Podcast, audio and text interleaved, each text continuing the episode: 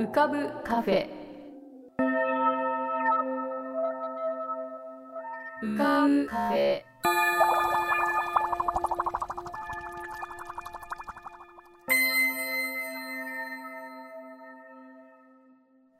2024年1月19日こんばんは。癒しのアートラジオ浮かぶカフェシーズン10へようこそ。カフェ店主の幸代です。浮かぶカフェでは月みたいにぽっかり面影みたいにぼんやり飛行船みたいにゆったりアイデアみたいにパーッといろんなものが浮かぶことになっております。少し浮かぶこともかなり浮かぶこともございます。地上では不自由なあなたもここでは自由です。重いもの硬いものは入り口で脱ぎ捨てて軽くなってお過ごしください。今日も浮かび上手なお客様の素敵な声をお届けします。ではごゆっくりお過ごしください。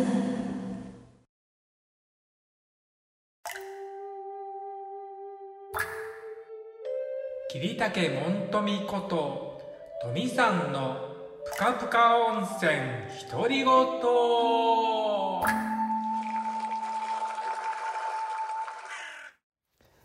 皆さんお元気でお過ごしでしょうか？本日もぷかぷか温泉にご入湯いただきまして誠にお気にありがとうございます。はい。今は大阪の自宅にてぷかぷかを録音しております。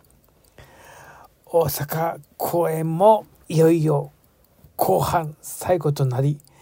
えー、あと残すところ3日となりました。はい。最後まで気を抜かずに頑張りたいと思います。はい。えー、今回はですね弁財天という役を使ってあります。はい、えー、今回は2回目のにに下が待てないわ。2回目なんですよ。はい。でまあ前にも話したと思いますけど美容を引くのをまあ前回は横でねまあ引いてて。で今回は稽古では縦に引いて。で結局まあいろいろあって横に引くことにしたんですけどはい。うん。まあねそのそのど最近のこういろいろんなこう画像を見るとやっぱり現代風っていうのは立てて立てるっていうかちょっと斜め立てて斜めっぽい感じで弾いてあるんですけど、うん、その弁財天の時代はやっぱり横で弾いてたんじゃないかなっていうのが頭の中であって、えー、横に弾くようにしております。まあであまりこの役っていうのは特別こういろいろ冒険ができないのでまあせめてですねあのどこでできるかなと考えたらまあこう最初にあの受動人が三味線を弾く時にですねみんなで酒盛りを始めるんですよ。でまああのねあの毘沙門に次いでえー、布袋さんに次いでで布袋さんから「お酒飲め」って勧められて最初は断るんですけど、まあ、弁財天が飲むっていうシーンの時に実は弁財天はあの酒飲みだったというふうにちょっとこうしてどんどんこうお酒を飲むというね感じで今は演じております。はいねであの最後に、えー、まあ断切れなんですけど受動人が、まあ、杖を持ってなんかこう杖を振り回すんですけどお客様はこれは何をしているんだろうって分かっておられる方いるかしら。ね。実はこれはね文字を書いているんですよ。ね。何という文字を書いているか。はい。これはまああのもうあと3日しかないのであの注目して見ていきたかったいや見見ていただきたかったんですけど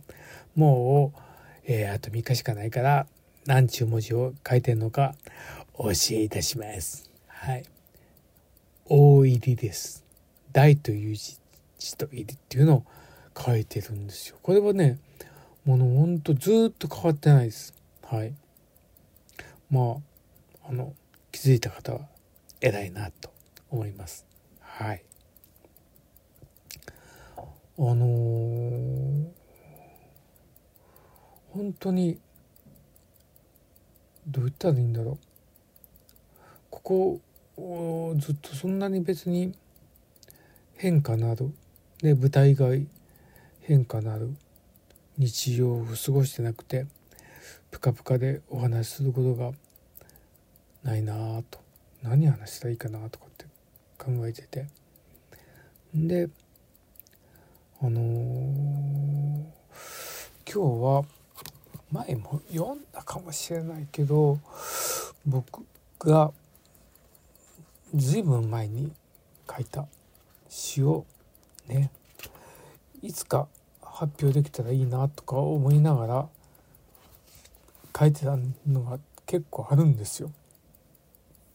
で今見たらね1989年とかってほんと古いっすよね。でもちょっとつっかえるかもしれませんけど、うん、その時自分が何を考えてたのか今ではもう思い出せないんですけどこのうんその時の自分はちょっとかっこつけてこんなふうにこんなこと詩を書いたんだなっていうのをまあ時間の許す限りもしも読めたら何編か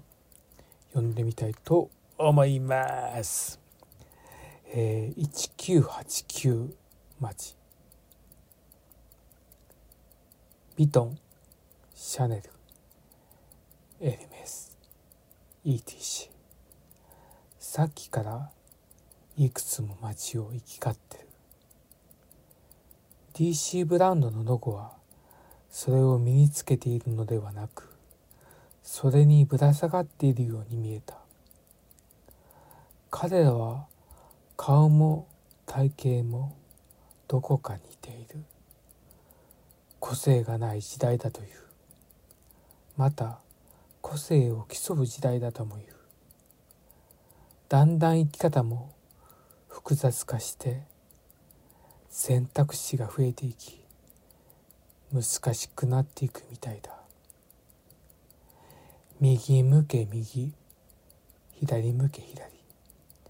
一方通行のイワシたちの群れ。口を一杯に開けて飲み込むものはたとえその中に毒が混じっていても多分わからない。群れをはぐれた者たちは自分だけがのけ者みたいな気になる。買い物袋の中身は安心。重たそうに歩くのはなぜだろう。占い師が決断力をなくした鳥たちに飛び方を教えている。テレビもラジオも新聞も見えているもの聞こえているものがさぞ全てのように伝えている。人の本来の姿に醜くて汚くて。そんな部分があることを隠すこと。忘れることを教えている。ゴミ箱は溢れ続けている。いろんなものが生まれ豊かになることでその代わり失われていくものもある。子供たちに本当に教えてあげられるものは何だろう。ビルの谷間に見えたビルの谷間に見た鮮やかな赤い夕日その色は今も鮮やかにまぶたに焼き付いている。目を開ければさっきと同じ人々の流れせめて心だけは流されたくなくて人の波を書いて歩いたねえこれですいたんだろ？う日付書いてないけど。3020年以上は経ってるかな。じゃあこれ読んだかな？わかんないな。どうしよっかな。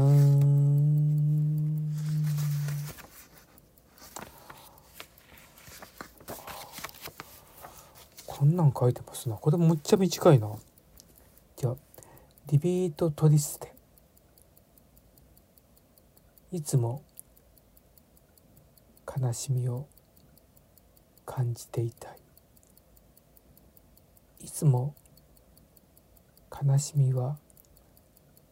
どこかにあると。逃げることのできない現実。それは人の心を左右しどうしようもないと言いながら引きずっている荷物かもしれないけど。はい。今日はこの辺でプカプカを終わりたいと思います。まだまだね書いた作品がたくさんあるんですけどあの字が書けない時はちょっと昔の作品も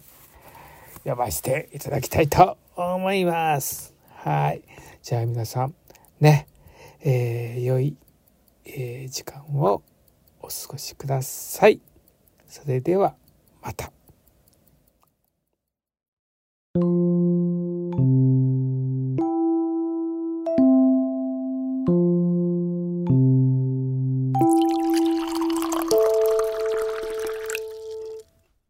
今日はいつもと違う部屋にいるのでもしかしたらアコースティックが少し違う感じにこ聞こえているかもしれません。えっとですね昨日はあの近所の映画館に行ってまいりました。最近映画館に行くことも増えてまいりましてそして家で映画を見ることもすごいなんか年末年始とかなり見ているんですけれどもだいたい1日に1本ぐらいは見ております。えー、昨日はですね本物の映画館に行ってまいりました。どういう映画館かと言いますと、まあ、歩いて行けるぐらいのところにある映画館なんですけれども食事ができる映画館なんですね、えー、あの映画館の中ってよくみんなポップコーンを食べたりジュースを飲んだりでもなんかそういう人が隣にいてこう結構真剣に見たい映画の時とかはなんかポリポリ音がしたりしてえー、って思うこととかありますよね。でちょっとこうあのあんまりこう音がしないものをそっと食べたりとかでも食べちゃダメって言われたりとかいろいろあるんですがこちらの映画館はもうレストランとくっついているというかもう中で食べることが前提になっている映画館なんですね。前にも数回行ったことがあるんですけれどもなんとなくでもこうやっぱり食べながら見るっていうのがまあ家とかだったら食べながらカウチポテト的に食べながら見るっていうのもあるかもしれないんですがなんか映画館だと食べながら見るってなかなか難しいんですよね。えそれでしかもこうなんかあんまりこう芸術映画のシーンとしてるような映画を見たくないじゃないですか。ポリ？ポリ？とかっていう音がしちゃうとかむしゃむしゃっていう。なのでずっと見計らってたんですよね。なんかこう食べても大丈夫そうな映画が来ないかなと思って。そしたら来ましたよ。さて何に行ってきたと思いますか？ゴジラマイナス1.0でございます。今日本でも評判になっているんじゃないかと思うんですけど私あの怪獣映画って結構好きなんですよね。でまあ一番好きなのはあの本当に昔の中に人が入ってるやつああいうのが大好きで特撮映画でもう本当に線があの上から吊るしてる線が見えたりするようなもう模型も完全にこれは模型だなっていうのが分かるようなあの背中にこうチャックが見える感じのああいうの大好きなんですけれどもまあその続きで最近のもっとハイテクな感じの何て言うんですかねああいう特殊映像みたいなそういうので作ったやつもまあたまには見に行ったりします。まああんまりしないんですけどね。で今回はまあなんか食べながら見たいっていうそれのなんかそこの映画館の何ていうんですかねクーポンっていうかなんかあったんですよあの使えるやつが。なのでこれはもうゴジラ行っちゃおうと思って行ってまいりました。でそうですねまああの一般的にはハンバーガーとかそういうの食べたりしながら見るんだと思うんですけどなんかちょっと時間が中途半端だったんですよね。なんか2時半とかそういう時間に始まる上映で。なかなかでももうスクリーンも大きくて音響も大迫力で見応えがありました。ただしなんとなくこうお昼には遅いし夕ご飯には早いっていう時間だったので、えー、一応こう何て言うんですかねフィンガーフード的なちょこっとしたものを頼んだんですけれどもカリフラワーのフリットみたいなやつですかね。なんかそういうのを頼んで、えー、おきました。でね暗いんですよやっぱり。当たり前なんですけど。でこう目の前にテーブルがありましてねテーブルっていうかテーブルがついてて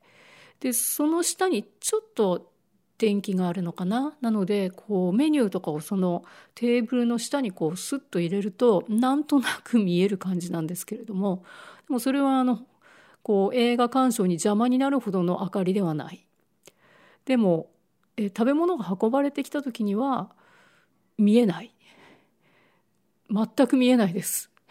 という状態のまま食べるんですけれどもね。でまずあの運ばれてきた時にもう映画が始まってて、えー、まだゴジラは登場してなかったかな。だけどもこうなんか見えないなっていうもうでもそろそろゴジラ来てる感じぐらいの時に運ばれてきてさっと手を伸ばすなんかこうなんていうんですかねゴジラ的な手触りが。ゴジラを見ながらなんかこう触ると何て言うんですかね、えー、暗闇の中でこう手触りがなんかゴジラの表面っぽい感じのベタっとした。でそれをこうなんかディップみたいのがあるらしいっていうそこにこう持っていって口に運ぶという。で別にあの普通にちょっとスパイシーで美味しかったんですけれども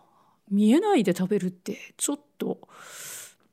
結局なんとなくあのゴジラを食べてるような気持ちになりました。うん。そして手がベタベタしましたね。えまあ、たくさんあのナプキンがついてきてたんですけれども、えー、さて本来のまあそういう映画館でも楽しいですね。であのあそうそうそう。それであのこうカリフラワーのフリットはくちゃくちゃこうちょっと柔らかいので音はしないんですけれどもそこの横にセロリがついてたんですよ。であセロリ食べようって思ってこうセロリを口に持ってきてそしたらなんかいきなり画面の方はちょっとこう主人公が物思いにふけるようななんか静かなシーンになっちゃって あれっていうあの早くゴジラ出てこないかなってゴジラが出てきたらこうバリバリバリって食べようと思ってるんですけど来ないんですよね。なのでシーンとしたあのちょっとこうみんながグッとくるようなシーンで私がポリ？ポリ？なんて音が響いちゃったりしてでもあのみんなが食べるもう形式の映画館なのでそういうことを気にしている人は多分いなかったんじゃないかと思います。いやしかし隣の席の人すごいたくさん食べてましたよ。なんか底なし沼みたいな ポップコーンを食べた挙句にハンバーガーかな？なんかいろいろその他にも23種類食べてましたね。まさかゴジラが座ってたんじゃないでしょうかね。もう暗いんで全然見えませんでしたけど。え本題の映画なんですけれども。そうですね。あのこれはやっぱりあのなんていうんですかねあの最近のやっぱりこうこうコンピューターグラフィックスで作った映像ってものすごい解像度が高くてまさにそこにいるかのようなもうド迫力で、えまあ、それはそれでうおーって思ってゴジラってこんな凶暴な生物だったのかっていうことがよく分かったんですけれどもなんかこうあの中に着ぐるみの着ぐるみの中にあ着着ぐるみ式の昔のゴジラってこう背中に哀愁が漂ってたりする。あの感じがそういうこうキャラクターに感情移入する感じっていうのが全くなくて。もうなんかゴジラ悪みたいな感じで。それがちょっと残念だったかなと思いますね。もちろんそういうところが見どころではないのかもしれないんですけれどもなんか私はゴジラっていうのはなんかただの悪者には思えないんですよね。自分の中のヘドロみたいな自分の中に住んでいる誰か鏡写しのまるで自分の姿を見るよなのでちょっとこう哀愁を帯びていたりとかうってこれもしかして敵じゃなくて私みたいな。そういう瞬間があった方が楽しいです。でもまあそれはそれで、えー、いろいろな角度からのゴジラ映画っていうのがあってもいいのかなとか思いながらなんか怪獣気になるなっていうふうに思っている。そんな年明けの夜です。